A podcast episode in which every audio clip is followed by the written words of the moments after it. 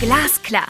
Der Politikpodcast der Gelsenwasser AG nimmt Sie mit auf eine spannende und erfrischende Reise in eine blau-grüne Welt. Die Wurzeln des Unternehmens aus Gelsenkirchen liegen in der Wasserwirtschaft. Aber auch bei erneuerbaren Energien, Klimaschutz und Digitalisierung wird das Team Blau-Grün der Gelsenwasser jeden Tag ein bisschen besser. Mitten im Ruhrgebiet spricht Arndt Bär mit seinen Gästen über aktuelle Themen aus Energie, Umwelt und Klimapolitik. Konkret und glasklar. Viel Vergnügen!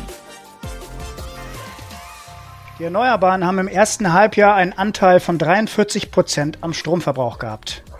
Das ist viel, aber es ist weniger als im letzten Jahr. Und die Energieverbände sagen, das sei zu wenig. Wir brauchen 70 Prozent bis 2030. Die Energiewende stockt etwas, so scheint es. Und jetzt kommen die großen Brocken bei der Dekarbonisierung dran. Die Industrie hat große Ziele. Was ist mit den Sektoren, die die Menschen direkt angehen? Mobilität und Wärme. Warum gelingt es uns eigentlich nicht, genug Energie einfach einzusparen? Und wie sieht das Angebot der größten Regierungsfraktion CDU-CSU aus? Über diese Fragen spreche ich heute mit Carsten Müller. Herr Müller hat Jura in Göttingen studiert und ist seitdem selbstständiger Rechtsanwalt. Er hat aber auch im Studium Erfahrungen bei der Deutschen Bank gesammelt und er war Geschäftsführer in mittelständischen Unternehmen. Politisch ist er seit fast 40 Jahren in der CDU aktiv, im Rat der Stadt Braunschweig, im Land Niedersachsen und nun schon das zweite Mal als Mitglied im Deutschen Bundestag. Herr Müller ist Vorsitzender der Deutschen Unternehmensinitiative Energieeffizienz, der DENEF, und er ist Vorsitzender des Parlamentskreises Automobiles Kulturgut und des Parlamentskreises Energieeffizienz. Lieber Herr Müller, schön, dass Sie hier sind. Hallo, Herr Dr. Bär, grüße Sie, freue mich. Lieber Herr Müller, bitte stellen Sie sich doch selbst nochmal unseren Zuhörenden kurz vor, vielleicht mit Blick auf die Frage, was denn am Automobil für Sie Kultur ist.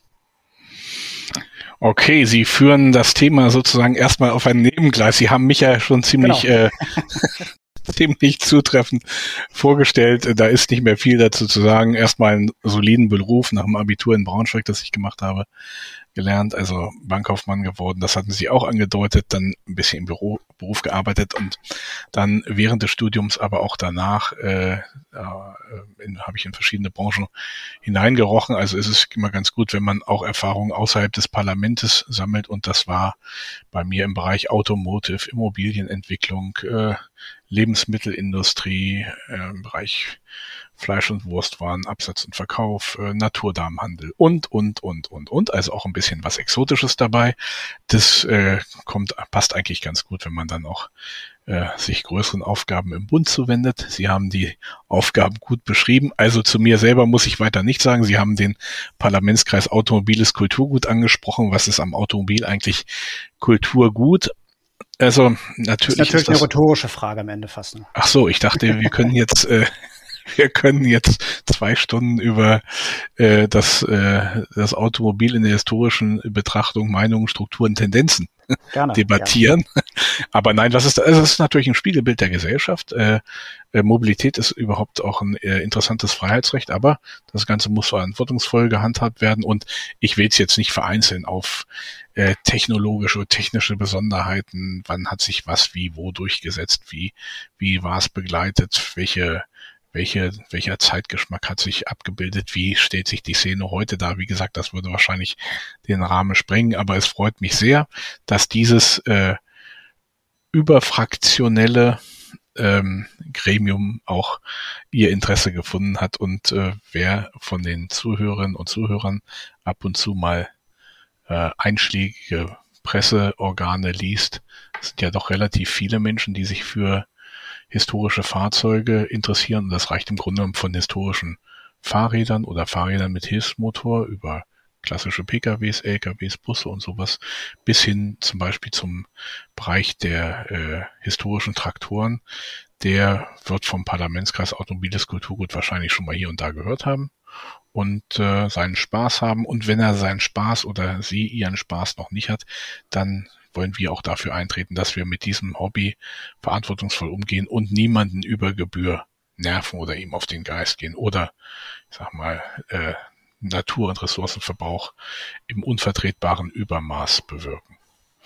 Und ich glaube, dass das Thema Automobil ist, äh, ist natürlich ein allgegenwärtiges und ist ein sehr spannendes für die Menschen. Deswegen auch ein hochemotionales im Übrigen. Das muss man auch sehen. Das merke ich immer wieder. Da geht's auch ja. häufig mit den Leuten einfach gefühlsmäßig durch. Und wenn es da um die Frage von Fahrverboten geht oder eine solche Behauptung aufgestellt wird, dann dann äh, schlagen die Wellen hoch und auch ich bin insgesamt eher ein etwas gelassenerer Typ. Manche würden vielleicht sagen phlegmatisch und äh, das ist auch manchmal so schlecht nicht. Ta an Tatendrang fehlt es mir gleichwohl auch nicht. Ähm, die, dann, dann lassen Sie uns mal kurz, dann starten wir doch in die Mobilitätspolitik. Ist natürlich ein, spannender Bereich. Ähm, mhm. Sie sind kein Freund von Fahrverboten, habe ich den Eindruck. Nö, ich bin überhaupt äh, kein Freund von Verboten, weil ich an die an die Begabung des Menschen, äh, sich vernünftig und rücksichtsvoll zu äh, verhalten äh, glaube und davon auch überzeugt bin, versuche das auch selber. Klappt meistens ganz gut, glaube ich. Manchmal klappt es auch nicht. Bin auch nur ein Mensch. Und ähm, bevor man alles sozusagen kanalisiert und bis ins Kleinste vorschreibt, was in der Regel sowieso äh, dann äh, nicht klappt, setze ich eher darauf, dass die Leute von alleine auf die vernünftigen Lösungen kommen und sich auch in ihrer Umwelt bei ihren Mitmenschen umgucken. Was wollen die? Wie stellen die sich das vor? Wie machen die das? Was kann ich machen? Was kann ich besser machen? Mhm. Deswegen bin ich eher ein Freund davon. Und wie gesagt, der Mobilitätssektor stellt uns auch vor große Herausforderungen. Auch da bin ich ein Freund von großer Offenheit, Technologieoffenheit und halte so von von rein dogmatischen Ansätzen gar nichts. Ich habe jetzt im Wahlkampf fahre ich zum Beispiel ein ein äh, batterieelektrisches Fahrzeug. Das ist ein bisschen auffällig beklebt. Ah, okay. Und ich hätte jetzt gedacht, Sie fahren einen Oldtimer, ehrlich gesagt, mit dem Automobil- ja, Kulturgutkreis. Pri privat habe ich äh, solche Fahrzeuge, aber im, im Wahlkampf und im innerstädtischen Einsatz und Braunschweig und die Region, das ist alles relativ kompakt, ist, das muss man sagen, ein batterieelektrisches Fahrzeug an sich äh, eine sehr kluge Überlegung, weil man Fahrprofile hat, die von hoher Fahrdynamik gekennzeichnet sind. Das heißt nicht immer voll auf den Pinsel drauftreten, wilden Ampelstart und dann wieder in die Eisen, sondern von viel Stop and Go, von Beschleunigungsvorgängen und äh, Abbremsvorgängen, äh, von Kurzfahrten und so weiter. Dann ist sowas, macht sowas viel Sinn, wenn es, äh, äh, wenn darüber hinaus Ladeinfrastruktur auch noch vorhanden ist, umso besser. In meiner Heimatstadt, die allerdings nicht von meiner von meiner politischen Partei, von meiner politischen Heimat im Moment re äh, regiert wird, ist das leider etwas äh, schwach. Wir sind bei 400 Städten und Gemeinden im Vergleich auf Platz 354. Will jetzt kein Politikbashing machen, aber wenn wenn eine Gruppierung wie die Grünen äh, mit in der Verantwortung stehen, dann hält man eigentlich was anderes für angezeigt oder möglich. Und da sieht man, Vorurteile oder Voreinstellungen müssen immer mal überprüft werden. Ähm, also ich finde, das äh, funktioniert ganz gut, wenn gleich auch aus meinem sozusagen hobbygebundenen Freundes- und Bekanntenkreis natürlich einige sagen, Mensch, kommst du noch ganz klar, Batteriefahrzeug, was ist denn das? Und dann mhm. muss man sagen, ja, es gibt eben Anwendungsfälle, da ist ein batterieelektrischer Antrieb die beste verfügbare Lösung. Es gibt aber auch eine Vielfalt, äh, eine Vielzahl von Anwendungsfällen. Da sind andere äh, äh, Antriebsalternativen oder Verkehrsträgeralternativen klüger. Und das kann man wunderbar kombinieren. Und das ist ja auch eine Herausforderung mit äh, äh, dieser Vernetzung der unterschiedlichen Verkehrsträger, ähm, die wir angehen müssen. Und da haben wir noch ein bisschen was vor uns. Aber das, das finde ich spannend. Ähm, da muss ich mal fragen. Sie komme ja aus Niedersachsen, also dem Autoland vielleicht äh, neben Bayern äh, schlechthin. Äh, ich habe heute Morgen mal eine These gelesen, die, ähm, die mir gar nicht so klar war. Also VW ist ja sehr bekannt dafür, dass sie einen radikalen äh, Schwung in Richtung Elektromobilität jetzt machen. Äh, da war die These des Journalisten, ähm, VW guckt zu stark auf den chinesischen Markt. Also die Brille ist zu sehr auf, auf extern gerichtet, auf, den, auf das Wachstum im chinesischen Markt. Und die, die These, äh, die ja, glaube ich, prominent nur von ähm, solchen Leuten wie Elon Musk oder, oder dann eben VW Herbert Dies vertreten wird, dass der Batterieantrieb selbst für die LKWs geeignet wäre. Äh, so in der Form ja wirklich zu hinterfragen wäre. Ja, die, das halte ich für, da bin ich eher bei dem Journalisten. Ähm, mir liegt natürlich so ein Unternehmen wie Volkswagen sehr am Herzen, auch wenn mhm. das konkrete Wahlkampfmobil, das ich fahre, nicht aus diesem Konzern äh, stammt, weil ich mich zwar dafür einsetze, aber das lieber aus Überzeugung und dann muss ich da sozusagen kein Goodie dafür abbekommen. Ähm, auch das sehe ich undogmatisch, aber ich würde die These des von Ihnen äh, zitierten Journalisten stützen. Ich halte diesen Angang, der ähm, im Volkswagen-Konzern im Moment gewählt wird, für ähm, nicht wirklich abgewogen. Ich halte auch Einlassungen von Herrn Dies, die jetzt in diesen Tagen gekommen sind, dass er die Wasserstofftechnologie für Zeitverschwendung hält, äh, für abwegig und äh, setze da eher auf Technologievielfalt, auf Technologieoffenheit. Mhm. Ähm, es ist ja wunderbar, wenn Fahrzeuge, auch batterieelektrische, für die geeigneten Anwendungsfälle im Portfolio sind. Alles auf eine Karte zu setzen, ist, glaube ich, nicht richtig. Und was mir ganz wichtig ist, wir sollten klugerweise ja auch Lösungen für den Fahrzeugbestand anbieten. Ja. Und da reden wir so über einen dicken Daumen von 50 Millionen Fahrzeugen in Deutschland. Die sind praktisch alle Verbrenner angetrieben.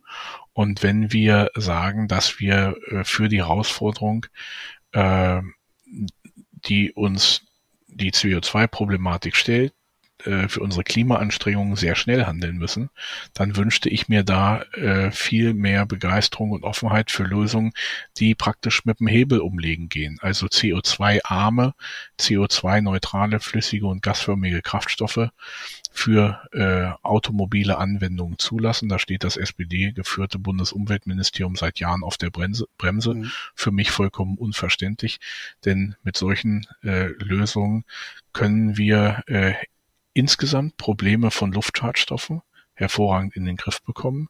Wir müssen uns ja nur zwei, zweieinhalb, drei Jahre zurückversetzen. Da war die Diskussionslage auch noch eine ganz andere, die CO2-Problematik, die auch damals natürlich da war, äh, war eher in den äh, eher auf Platz zwei oder drei der Betrachtung abgerutscht. Die Frage der Stickoxidemissionen war uneinholbar an eins. Wir haben gesehen, dass wir mit klugen Maßnahmen die Stickoxid-Exposition und die Emissionssituation gut in den Griff bekommen können. Und ähm, da haben wir eben auch noch bei kraftstoffseitig viel Luft nach oben. Ich wünschte mir da ein etwas entschlosseneres Handeln und setze mich selber dafür ein. So ein bisschen der Schadstoff der Woche im Moment. Es gibt ja so diese ein bisschen despektierliche äh, Bezeichnung dazu. Ähm, das klingt bei Ihnen so, als ob die, die Zukunft in der Mobilität ähm, zweigleisig ist in Richtung A, Wasserstoffmobilität, B, Elektromobilität. Und natürlich ja, auch, schon auch, ein sicher großer Anteil. Hat der auch, Diesel äh, eine Zukunft für Sie? Ja, wir haben ja heute schon Dieselersatzstoffe, die aus beispielsweise Abfall gewonnen werden, die auch äh, den Vorteil haben, dass sonstige Luftschadstoffe und auch Partikelemissionen dramatisch zurückgehen dramatisch zurückgehen und ähm, auch da sehe ich noch Möglichkeiten und wir haben ja auch einen relativ hohen Fahrzeugbestand. Im Übrigen müssen wir eins sehen. Wir also es wird ja nicht, es werden ja nicht nur in der Bundesrepublik Deutschland oder im angrenzenden europäischen Ausland Kraftfahrzeuge gefahren, sondern äh, weltweit. Und auch da müssen wir Lösungen und Verfahren finden, die äh, international anschlussfähig sind. Ähm, und äh, da wird der Verbrennungsmotor aber idealerweise mit ähm, CO2-armen oder CO2-freien oder möglicherweise sogar mit CO2-negativen äh, äh, äh, Kennzahlen äh, eine große Rolle spielen. Das sehe ich schon. Mhm. Also wir haben eine Vielfalt, Vielzahl von Möglichkeiten. Auch batterieelektrischer Antrieb äh, äh, wird nicht verschwinden, ganz im Gegenteil. Ich bin ich bin immer, habe ja gesagt, bin so ein bisschen phlegmatisch. Das kann man ja auch sagen, ich bin nicht so wirklich modisch. Ich bin, das ist immer ein bisschen schwierig, wenn dann alle, alle hinter dem Ball herlaufen. Das gibt auch kein schönes Spiel, sondern das insgesamt eher etwas offener gestalten und für die verschiedenen Anwendungsfälle ähm, die verschiedenen Lösungen haben. Wir brauchen, wir bräuchten, um beispielsweise batterieelektrische Schwerlast-LKWs zu bekommen, noch äh, dramatische äh, Entwicklungssprünge bei der Energiedichte von, von Batterien. Dramatisch. Und das ist einfach schwer abbildbar. Und wir sind dann beim Thema der Ladeinfrastruktur. Ich hatte Ihnen da den beklagenswerten Zustand meiner Heimatstadt Braunschweig kurz geschildert. Da sind wir dann auch noch nicht äh, wirklich äh, in der Nähe einer Lösung. Also da gibt es eine Vielzahl von, von Themen und man muss auch den Blick richten. Es ist ja nicht nur die, die CO2, ähm, die, der CO2-Ausstoß in der Nutzungsphase im engsten Sinne. Wir, ähm, also ein Fahrzeug, das produziert wird, trägt ja auch aus der Produktion und später vielleicht auch aus der Entsorgung einen CO2-Rucksack mit sich rum. Und auch das müssen wir betrachten. Also ich bin da eher für so eine ganzheitliche Betrachtung, die, äh, also Cradle to Grave, die aus meiner Sicht äh, das passende, der passende Maßstab ist. Denn es geht ja an sich um nicht weniger als und aber auch nicht um mehr als die äh, als ppm CO2 pro Kubikmeter Atmosphäre. Mhm. Das ist natürlich dann, das wird dann am Ende beliebig komplex, aber ich bin da total bei Ihnen. Wenn man das sauber aufsetzen will, dann muss man eigentlich die ganze Kette angucken und dann, dann ist es natürlich manchmal die die Rechnung ein bisschen schwieriger aus. Es gibt ja im Gebäudesektor, zu dem wir auch gleich auch nochmal kommen, ja auch schon die Begrifflichkeit graue Energie, die in dieselbe Richtung geht. Ja. Also wie viel CO2 entsteht eigentlich mhm. schon allein durch den Produktionsstoff. Sehr, sehr spannendes Thema, aber sehr komplex, glaube ich. Ja, das ist so. Der Strom muss ja auch irgendwo herkommen, selbst wenn die Batterie dann irgendwann die Sprünge macht, äh, wovon wir ja alle ausgehen. Stromerzeugung und Energie wie blicken Sie denn auf die Energiewende jetzt im Wahlkampf 2021?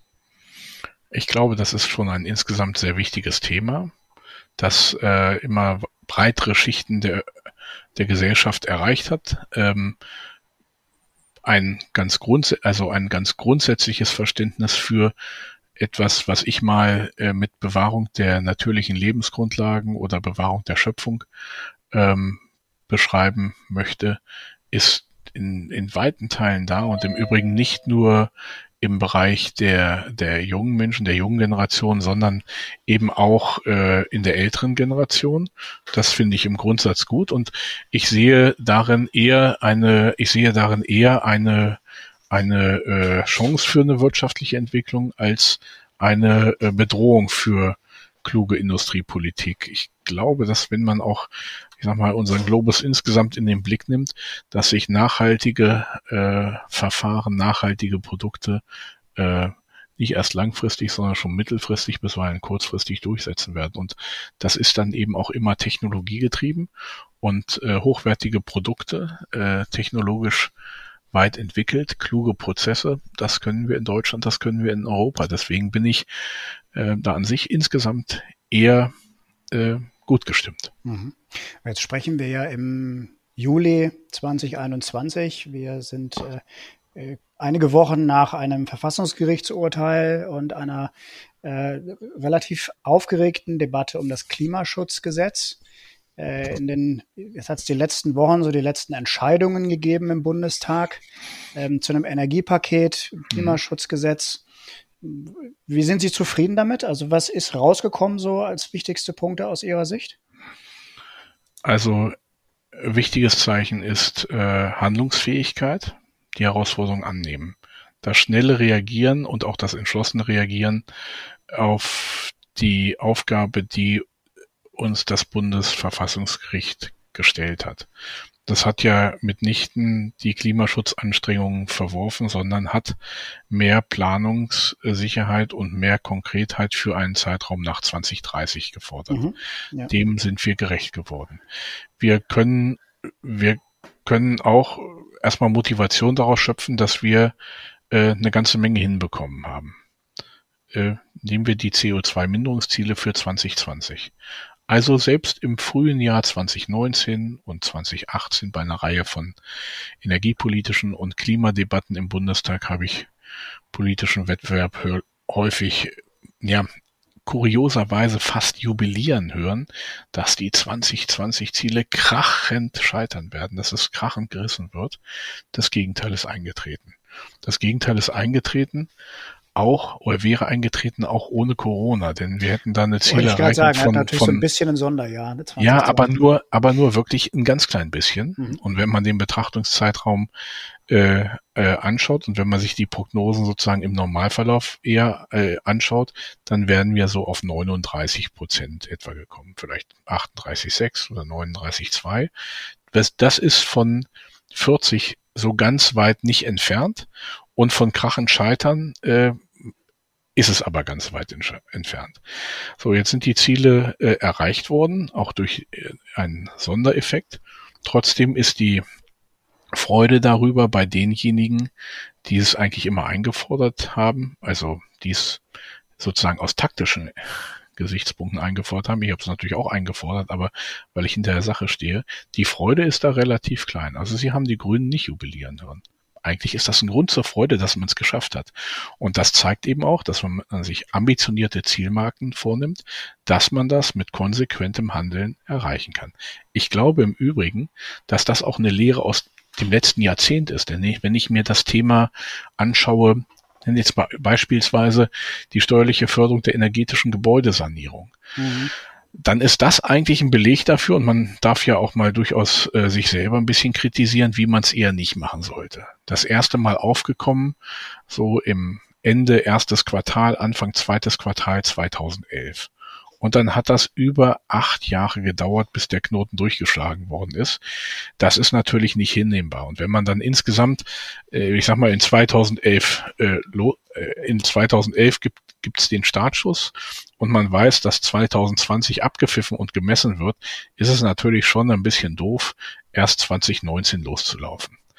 Ich hoffe, dass man daraus gelernt hat und dass man vor allen Dingen auch gelernt hat, dass das Thema Klimaschutz, CO2-Minderung, wie gesagt, jeweils verbunden oder eingebettet in eine kluge Industrie- und Wirtschaftspolitik, eine Herausforderung ist, die von Bund, Ländern und Kommunen gemeinsam angegangen werden müssen. Mhm. Und das ist das, das ist das Gegenteil von hilfreich ist, wenn die wenn die Länder auf den Bund zeigen und vielleicht der Bund dann wieder auf die Länder zurück und man sich in ewigen Runden im äh, Vermittlungsausschuss äh, äh, da gegenseitig den schwarzen Peter, Peter zuschieben will. Das hat in der Sache wenig gebracht. Wir haben es dann am Ende des Tages noch durchschlagen können.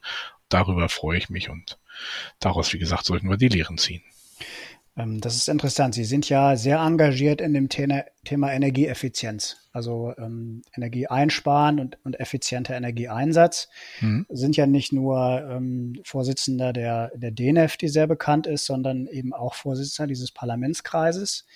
Mhm. Äh, ich habe Sie jetzt aber so verstanden, dass Sie schon durchaus auch eine kritische Einschätzung machen zu der Frage Gebäudesanierung. Ähm, zumindest mit Blick auf Umsetzbarkeit politischer. Habe ich Sie jetzt so verstanden, dass es sehr schwierig ist, da Dinge vorzugeben? Oder würden also, Sie nach wie vor sagen, im Grunde führt an einer Art, äh, also Vorgabe von Gebäudesanierung oder einem Pfad, einem politischen, führt kein Weg vorbei? Also man muss schon sehr genau wissen, wo man hinsteuern will.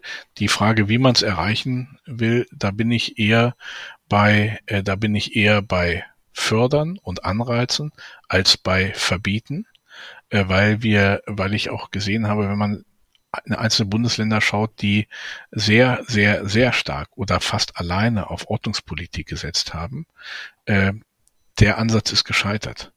Die ganz viele Bürgerinnen und Bürger äh, entziehen sich dann eben solchen ähm, solchen äh, Handlungsanweisungen und finden Umgehungsmöglichkeiten und und das ist eigentlich das größte Problem, das dabei aus meiner Sicht entsteht, ähm, das führt eher dazu, dass das Thema Klimaschutz, Nachhaltigkeit mit etwas Negativem, mit Zwang verbunden wird. Und eigentlich läuft doch so ein Thema am besten, wenn es, wie gesagt, mit einer guten Portion intrinsischer Motivation, weil man selber davon überzeugt ist, weil man ein Ziel erreichen will. Ich will jetzt nicht diesen Spruch vom äh, von dem äh, vom Bootsbauer, Schiffbau und der Begeisterung für das Meer heranziehen. Ja, Aber in die das richtig, Saint-Exupéry. Ja. Äh, das ist, äh, aber das ist im Grunde genommen ja genau der Weg, den wir haben wollen. Und wenn ich nur Befehle ausspreche, dann kann das klappen, aber mit Überzeugung und Überzeugung und eigener Motivation klappt es in der Regel viel besser. Und wir sehen das im Moment in, in weiten Teilen. Mhm, wir haben ja interessanterweise auch schon vor Corona äh, festgestellt, dass die Förderprogramme, die neu geordnet und aufgesetzt worden sind und Gott sei Dank auch umfangreich finanziell ausgestattet worden sind, sich einer ganz enormen Nachfrage erfreuen. Und äh, wir haben da einen Mittelabruf, der ist ich habe es mir jetzt nicht, äh, weil ich für solche Gespräche ungern auswendig lerne, aber wir haben, glaube ich, eine Versechsfachung des Mittelabrufes oder sowas, eine Versiebenfachung. Ja, das ist doch genau, deutlich erhöht, ja. Das ist doch genau das, wo wir, wo wir hinwollen. Und mittlerweile gucken alle aus BAFA. Ich habe letzten Freitag noch mit dem Präsidenten des BAFA gesprochen. Den hatten wir nämlich in den von Ihnen schon genannten Parlamentskreis äh, Energieeffizienz eingeladen, gemeinsam mit einem äh, mit einem Vertreter des äh, ZTH, also des Handwerks, um diese Herausforderung, wie kann man es dann eben tatsächlich im Doing erreichen, dass äh, Gebäudesanierung äh, noch besser und noch schneller läuft, um so ein Thema nach vorne zu bringen. Ähm, das, das klingt sehr positiv. Also finde ich, ähm, äh, finde ich äh, gar nicht so gewöhnlich im Moment, weil man ja insgesamt doch von vielen Seiten immer so sehr stark den Alarm hört. Wir müssen jetzt im Gebäudesektor unbedingt was machen und wie kriegen wir das hin? Ähm, Müssen wir auch, aber das, das funktioniert auch. Und man muss einen sehen, ja. und das äh, muss, darf man eben, ich habe da auch nicht immer richtig gelegen, aber es ist eben nicht ausschließlich die Frage oder die Immobilieneigentümer, auch die Selbstnutzer, sind nicht ausschließlich nur über das Argument äh, zu holen, pass mal auf, da sparst du dann richtig an den Kosten Geld, sondern es sind viele andere auch weiche Argumente. Wenn man sich anschaut, wofür bisher häufig Sanierungsaufwendungen getätigt worden sind, dann sind das beispielsweise Bädersanierungen oder der Einbau einer Einbauküche, einer, einer hochwertigen Einbauküche mit allerhand Schnickschnack. Ähm, wenn eine, bleiben wir beim Bild der Badsanierung, die, die erfolgt ohne dass überhaupt, also ich kenne keine einzige Badsanierung, die bei der vorher eine Wirtschaftlichkeitsberechnung angestrengt worden ist. Die Leute wollen es einfach schön haben. Das sind ganz andere Kriterien. Und wenn wir das dann mit, wenn wir mit so einer Idee wenigstens auch den, den Bereich der energetischen Gebäudesanierung erreichen können, dann ist das eine klasse Sache. Das kostet manchmal auch dann ein bisschen sozusagen Wirksamkeit, weil das natürlich automatisch bedeutet, dass ein Teil des Einsparpotenzials ähm, in, in mehr Komfort umgesetzt wird. Das ist so.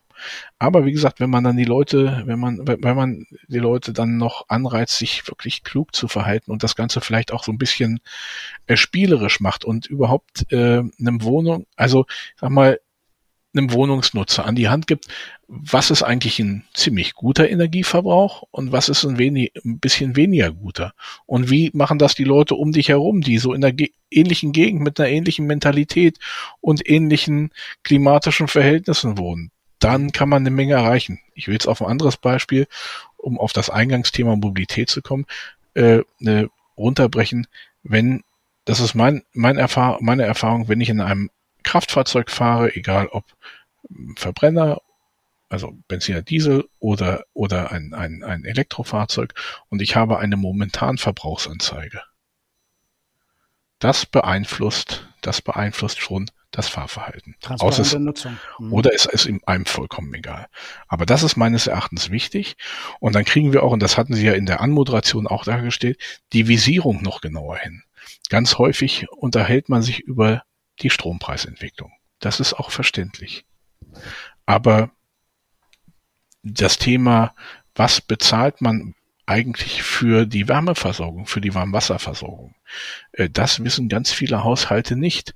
Und äh, so als un ungefährer Daumenwert würde ich mal in den Raum stellen, wenn ich einen Euro für Strombezug in der Wohnung ausgebe, dann gebe ich im selben Zeitraum äh, zwischen drei und fünf Euro für Heizung aus. Das wird ja jetzt, da will ich mal einhaken, demnächst auch noch mal ein bisschen mehr. Jetzt haben Sie viel über Förderung gesprochen, ähm, dass ja eine Möglichkeit ist, das anzureizen. Jetzt ist aber im Moment natürlich die Hauptdiskussion der CO2-Preis, mhm. der jetzt auch nicht gerade immer im Land des Förderns angelegt ist, sondern der ja auch am Ende Ordnungsrecht ein Stück weit ist. Nicht ganz so ja. dramatisch, aber schon auch Ordnungsrecht, um es umzulagern. Mhm. Jetzt ist es, ähm, ich hatte vor schon relativ langer Zeit mal in den Kollegen, den Bundestagsabgeordneten Bernd Westphal von der SPD hier bei Glasklar und er hat mhm. zu dem Thema CO2-Preis und zu der Diskussion, wer die Kosten tragen sollte, hat er das Folgende gesagt. Wir sind als Sozialdemokraten klar der Meinung, dass der Vermieter hier in der Verantwortung ist. Der hat im Grunde genommen auch die Möglichkeit zu investieren. Der kann eine neue Heizungsanlage einbauen. Der kann sein Haus dementsprechend energetisch sanieren. Der kann dafür sorgen, dass man eine CO2 freie Energie- und Wärmeversorgung äh, da gewährleistet. Der Mieter hat da gar keine Chance, er hat da gar keinen Einfluss drauf. Und deshalb sagen wir, der Teil, also nicht die gesamten Heizkosten, die muss natürlich der äh, Mieter tragen, der kriegt ja eine Heizkostenabrechnung. Aber den Teil der Steigerung der CO2-Bepreisung, da sind wir der Meinung, dass das 100 Prozent an den Vermieter gehen müsste. Die Union, Koalitionspartner, hat da eine andere Auffassung, aber da werden wir einen Kompromiss finden. Das war, glaube ich, im Februar. Da scheint aber die Einschätzung nicht geholfen zu haben. Sie haben, glaube ich, keine Einigung dazu gefunden in der Regierungsfraktion, oder? Warum war das so? Das ist richtig. Also der von mir sehr geschätzte und im äh, aus der erweiterten Region Braunschweig, nämlich aus Hildesheim stammende Kollege Bernd Westphal, ja hat, lag auch bei seiner grundsätzlichen politischen Einschätzung und aber auch bei den Wirkmechanismen leider daneben. Das passiert häufiger mal. Ich will aber ausdrücklich sagen, Bernd Westphal, und solltest du das jetzt mithören, lieber Bernd, nimm es mir nicht übel, du weißt, wir verstehen wir uns gut und, und, ich, und ich schätze dich sehr. Äh, Bernd Westphal ist da auch ein bisschen getriebener seiner eigenen Partei und die hat eben in Fragen der Energiepolitik und auch gerade in Fragen der Energieeffizienzpolitik nicht immer ein glückliches Händchen. Ich halte selber eine solche Zuschreibung alleine dem, also ich halte für, ich sage Ihnen, was ich für grundsätzlich falsch halte und dann sage ich Ihnen, was ich für richtig halte in der Frage. Gerne. Ich halte es für verkehrt, diesen CO2-Aufwand alleine dem Vermieter zuzuschreiben.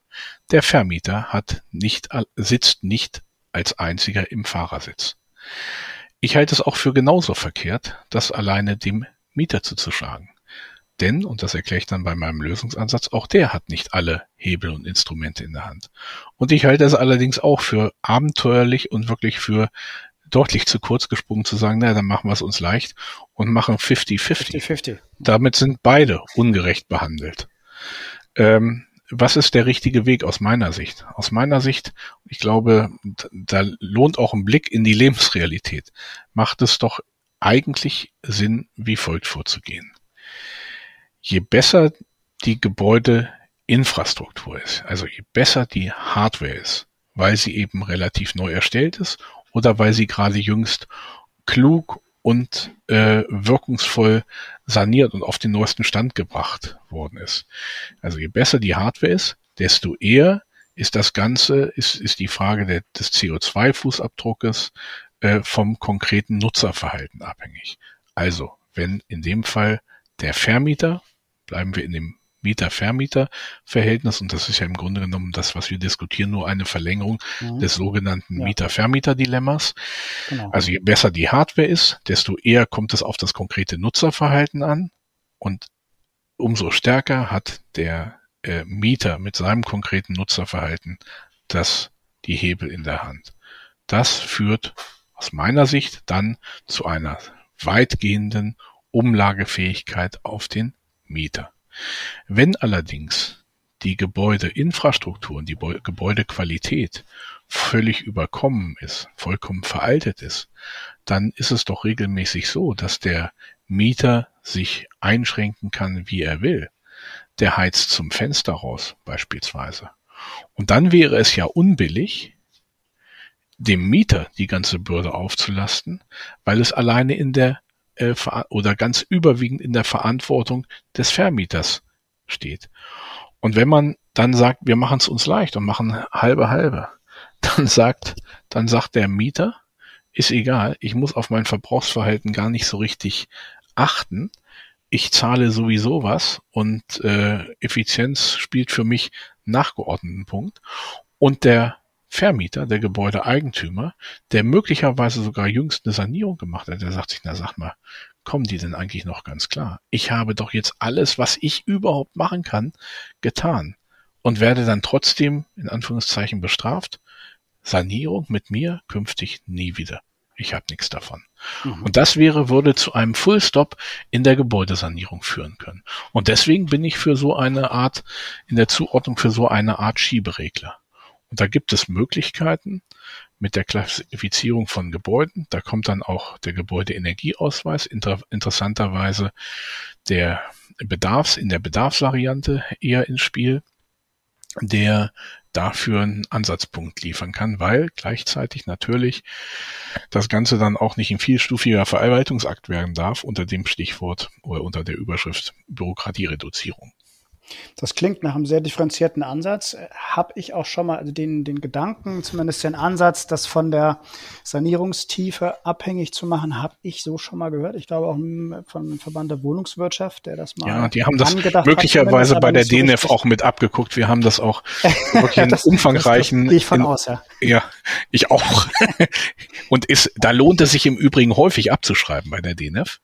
Ähm, aber ähm, äh, das, äh, das scheint mir einfach sachgerechter, weil es keinen Sinn macht, äh, also we es macht ja überhaupt gar keinen Sinn, äh, um, äh, wenn man ein wirklich gutes Ergebnis erzielen will, dem, dem Vermieter oder der Vermieterin äh, da die Motivation zu rauben oder den Mieter in die Verzweiflung zu bringen.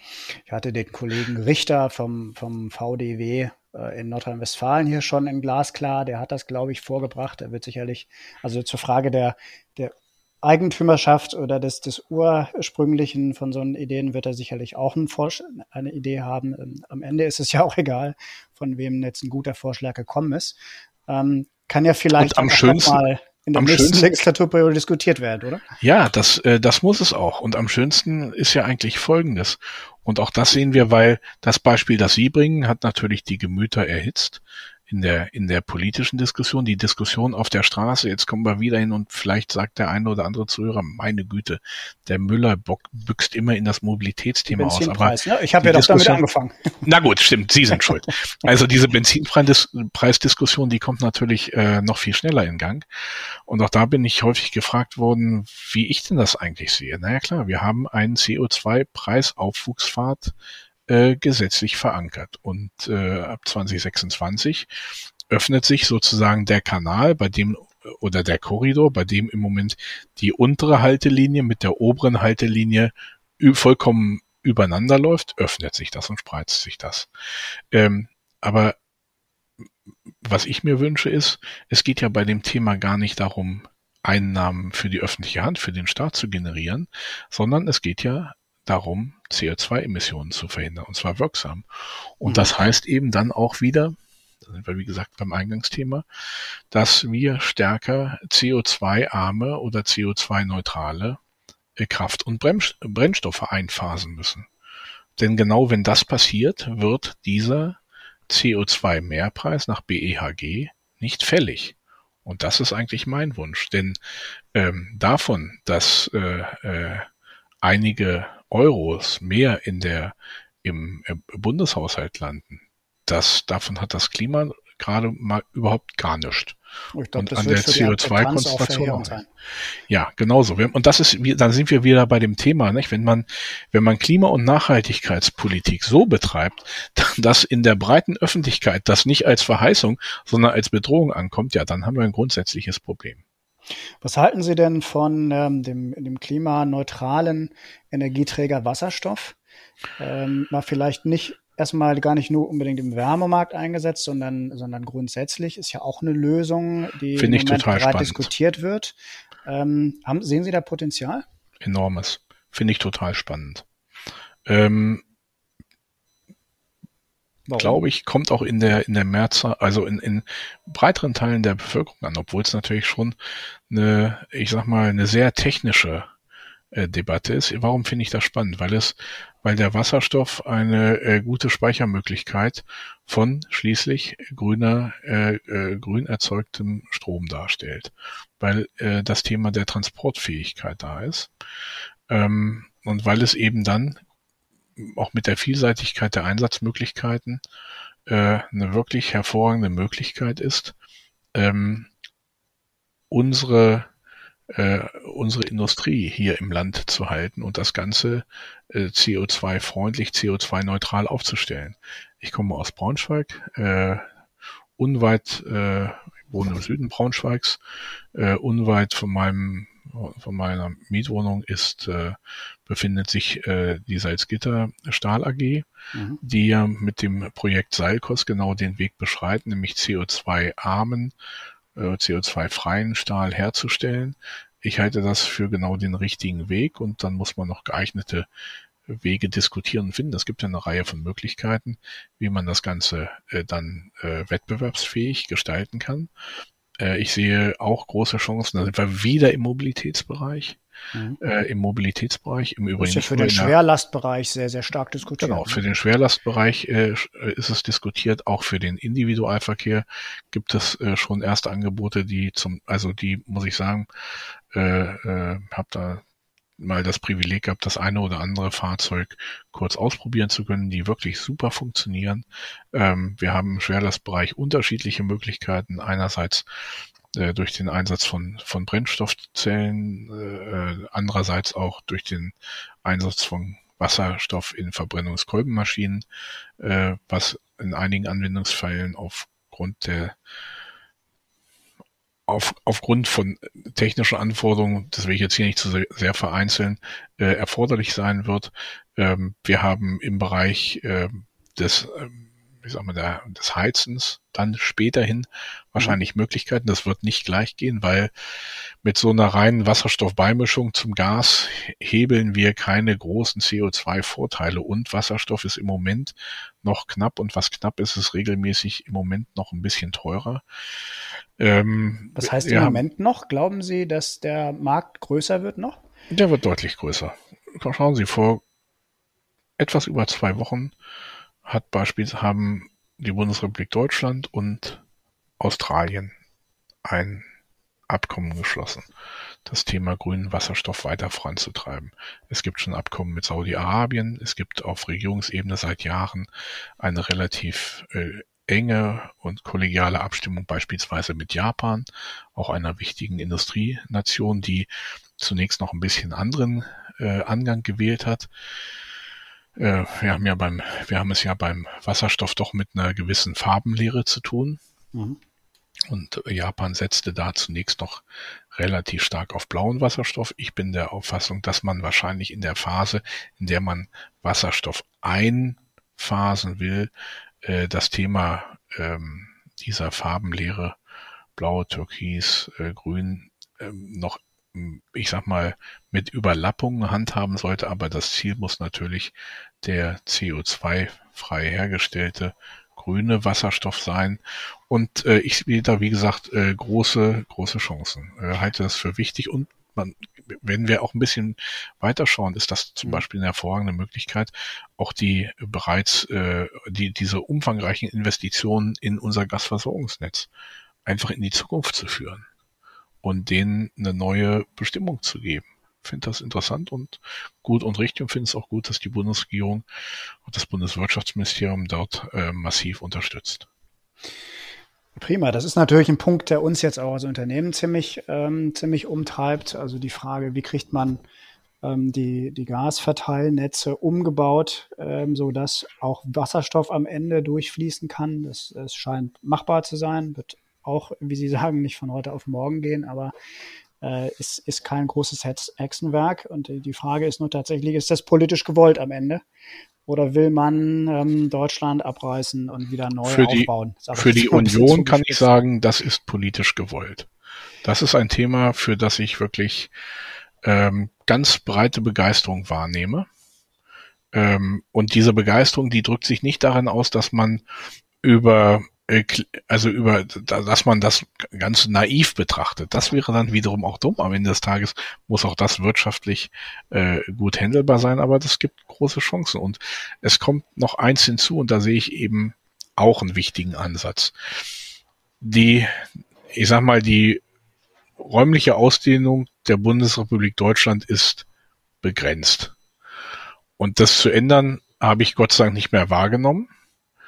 Ähm, und deswegen werden wir, sind wir auch begrenzt bei der Frage der Herstellung von erneuerbaren Energien. PV, Windkraft onshore, Windkraft offshore, Windkraft nearshore, äh, alles mögliche, was wir haben, Biomassenutzung und, und, und, und, und. Ähm, und die Herausforderungen kriegen wir eben nur dann gehebelt, wenn wir auch da äh, in kluge Kooperationen eintreten. Und ähm, ich will jetzt mal auf ein, auf ein womöglich etwas ungenaues, aber dafür einfaches und eingängiges Bild setzen. Also ich glaube nicht, dass Deutschland äh, ähm, den Energiebedarf, der steigend sein wird, äh, aus eigenen Quellen selber wird decken können. Das wäre das erste Mal seit 200, 250 Jahren. Wir mhm. haben eigentlich in den letzten Hunderten von Jahren immer Energie, Energieträger eingekauft und importiert. Trotz Effizienz-Einsparpotenzial. Das ne? also ist ganz, so. Ganz, ganz, genau. Klar, okay. Ganz genau so. Wir, klar, mit Effizienz können wir da auch eine Menge erreichen, aber wir werden auch Energieträger in Zukunft importieren müssen. Und ähm, wie es zu importieren ist, wie die Dinge herzustellen sind, bei der Frage der Herstellung von besonders gut funktionierenden, wirtschaftlich funktionierenden, äh, zuverlässigen Elektrolyseuren, wie gesagt, bei dem Aufsetzen von Prozessen im Bereich der Transportlogistik, äh, das sind natürlich Kernkompetenzen, die wir mit, äh, ich sag mal, mit unserem super aufgestellten Maschinenbau äh, lösen können. Und dieses Beispiel, das ich angekündigt hatte, wenn wir uns an den Goldrausch in den USA erinnern, da gibt es natürlich äh, den einen oder anderen Goldschürfer, der sein Glück gemacht hat. Äh, aber die Masse der Goldschürfer ist nicht besonders äh, wohlhabend geworden. Äh, wer gut verdient hat, waren die Verkäufer von Schaufeln und Sieben. Und wenn, wenn wir in Deutschland, wenn wir in Europa sozusagen die modernen Schaufelverkäufer der äh, Wasserstoffwirtschaft werden, dann äh, ist das genau ein Weg, den ich mir wünsche und den ich für besonders klug halte. Und dann müssten wir die Schaufeln noch irgendwie ans, ans Bergwerk und ans Gold bringen. Und da kommen wieder die Netze ein Stück weit ins Spiel. Auch. Weil ja, glaube ich, kein Geheimnis ist, dass in der Frage des Transports dann durchaus schon auch noch ein Vorteil wieder liegt über die der bei der Gas- und Transportnetzinfrastruktur liegt. Es ist Zum einfach Beispiel. mit weniger Verlusten möglich, die Energie zu transportieren. Ne? Wobei wir natürlich auch, ich hatte Australien genannt, also das hielt ich für ein sehr ambitioniertes Vorhaben, das ganze Netz gebunden von Australien, also einmal um die, um den halben Globus hierher zu leiten. Mhm. Aber dann sind es das möglicherweise ne? Tankschiffe. Mhm. Und äh, das äh, ähm, und dass die Australier eben in den letzten eineinhalb Jahren, da gab es ja auch einen enormen Meinungsumschwung, in den letzten eineinhalb Jahren dieses Thema dann auch grünen Wasserstoff für sich anerkannt haben und die Chancen gesehen haben und in der Zusammenarbeit mit Europa, mit insbesondere der Bundesrepublik Deutschland, nachdem sozusagen der bevorzugte Ansprechpartner der Australier in der EU äh, zwischenzeitlich aufgehört hat. Das ist eben auch eine enorme Chance für uns in Deutschland. Finde ich spannend. Das hatten Sie ja an anderer Stelle schon mal erzählt. Australien ist für mich ja auch immer ein Kohleland gewesen, ein massives. Ja. Aber ähm, wäre natürlich spannend, ähm, wenn man da auch auf erneuerbare Energien setzt, ähm, weil die Flächen natürlich gewaltig sind. Und die Wir werden es in näherer Zeit sehen. Der, der australische Energieminister ist äh, nach meinen Informationen in, ähm, in einigen äh, wenigen Tagen in Deutschland und ähm, der kommt, Angus Taylor kommt aus Kohle, aus den australischen Kohleregionen, hat dort seinen Wahlkreis gewonnen und ähm, ja, äh, aber da hat es, wie gesagt, äh, eine Neujustierung und eine Neuaufstellung gegeben. Und das sollten wir für uns genau. nutzbar machen. Spannend, werde ich auf jeden Fall mal drauf achten, genau verfolgen. Äh, lieber Herr Müller, vielen Dank. Das war, ist für mich ein sehr spannendes Gespräch gewesen. Ich habe eine Abschlussfrage, die ich allen meinen Gästen stelle, und das ist die simple Frage im 2021er Jahr, das jetzt ja doch schon auch ein Weilchen fortgeschritten ist. Ja, Bergfest, ne? Heute Nacht. Bergfest, ja, stimmt. Sogar ziemlich genau. Wir haben ja, ziemlich ganz genau, ja. ähm, also ist nur noch ein halbes Jahr jetzt. Ich muss irgendwann meine Abschlussfrage auch mal verändern, glaube ich, sonst wird die Zeitspanne zu kurz. Aber wenn Sie diese Frage, wenn Sie eine Frage dieses Jahr noch gerne beantwortet hätten, glasklar, welche Frage wäre das für Sie? Welche Frage ich gerne dieses Jahr glasklar beantwortet? Beantwortet. Privat oder politisch oder wie auch immer, gesellschaftlich. Europameisterschaft ist ja jetzt gelaufen. Das Ding ist durch. Ähm, die Frage, die ich, äh, die ich gerne beantwortet hätte, da kann, also ich kann Ihnen die Frage beantworten. Die Frage, die ich gerne beantwortet hätte, ist die Frage äh, nach äh, der Kanzlerschaft für die nächsten vier Jahre. Und ich habe auch eine sehr konkrete Vorstellung, wie die Antwort auslaufen Die können Sie beantworten.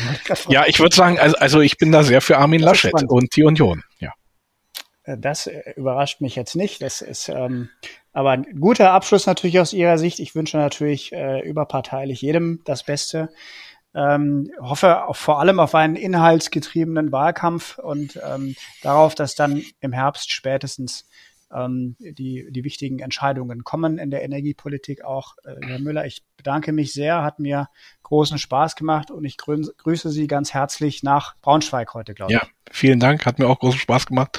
Bis bald und alles Gute nach Berlin. Dankeschön. Ja, tschüss. Tschüss. Liebe Hörer, wenn Sie Fragen zu diesem Thema haben oder Hinweise oder mir Ihre Meinung dazu sagen möchten, dann schreiben Sie mir sehr gerne an redaktion.glasklar.ruhr. Auch über Lob, Kritik und Anregungen zu diesem Podcast freue ich mich natürlich. Schauen Sie gerne auch mal auf der Gelsenwasser Homepage nach weiteren Infos. Ich hoffe, dass Ihnen diese Folge gefallen hat und ich freue mich, wenn Sie bei der nächsten wieder dabei sind. Bis bald. Das war Glasklar der Politikpodcast der Gelsenwasser AG. Rund um Wasser, Energie, Klima und Digitalisierung. Wir hoffen, es hat Ihnen gefallen. Danke fürs Zuhören und bis zur nächsten Folge von Glasklar.